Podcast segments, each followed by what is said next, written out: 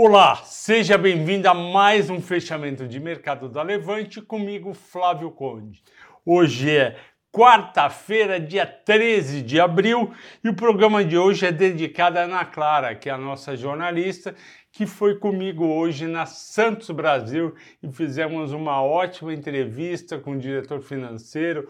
Vai ter vídeo, vai ter texto, vai ter mata-mata, vocês vão gostar bastante. Vamos ao Ibovespa, ele operou o dia inteiro em alta, fechou com mais 0,55 aos 116.782 pontos, influenciado positivamente pela combinação de crescimento do varejo de vendas nacionais hoje no Brasil. Fevereiro contra janeiro subiu 1,1%, era esperado apenas 0,1%.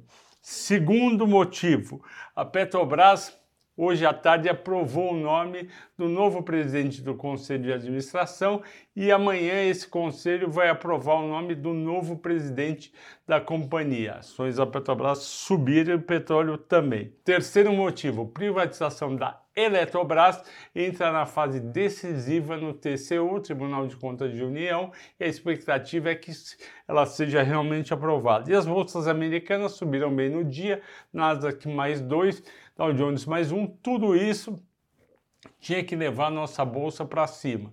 Só que não subiu tanto quanto poderia se tivesse uma procura maior e um convencimento maior dos investidores, teria subido mais de 1%. 0,55 me deixou um pouquinho decepcionado. Já o dólar fechou com uma estável a 4,69. Hoje, em vez de entrar dólar estrangeiro comprando reais para pagar ações, teve dólar, teve reais de estrangeiro, 400 milhões vendendo reais para comprar dólar. Destaques positivos e negativos. Além da Petrobras, a ação ON da Ultrapar subiu 4%, da Eletrobras a PNB subiu 3,80, CEMIG 3,40.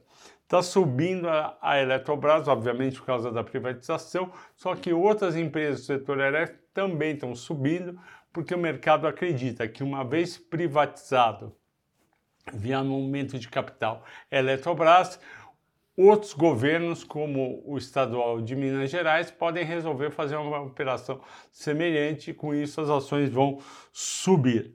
No, na parte negativa, CVC caiu 2,80, CVC fica nessa gangorra todo dia, só que a gente tem informação que ela está começando a vender melhor, que tem mais gente procurando viagem, principalmente para julho.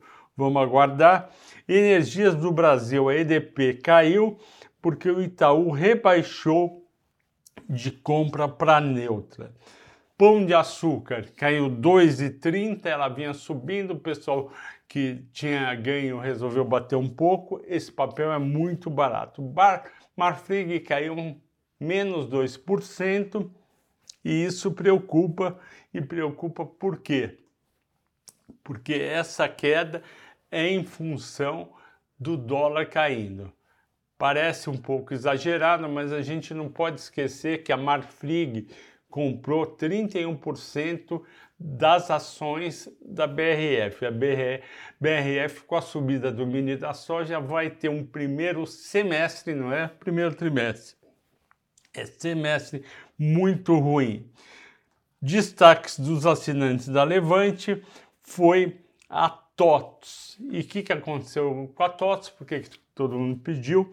Porque ela recebeu um bilhão de reais do Itaú para um, um braço que ela tem, que é uma fintech. Essa fintech do, da TOTO se chama TechFin e o Itaú comprou 50%. O que, que vai acontecer?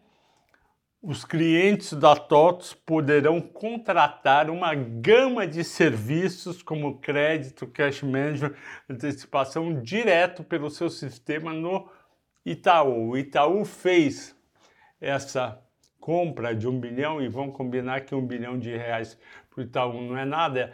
O Itaú lucra por trimestre 6 bilhões. Um bilhão são 15 dias de negócio. Ele fez por quê? Porque a TOTS é a rainha da PME, rainha das pequenas e médias empresas. Os sistemas da TOTS estão nas pequenas e médias empresas brasileiras e o Itaú quer entrar direto pelo sistema, ou seja, não vai precisar um gerente atrás, ele já vai direto no sistema e estoura na tela do financeiro dessas empresas. Isso foi bem visto pelo mercado, a TOTS subiu, para o Itaú é, ainda é pouco resultado, mas mesmo assim Itaú subiu no dia. Eu agradeço a todos pela participação, por terem nos ouvido. Bom descanso e até amanhã.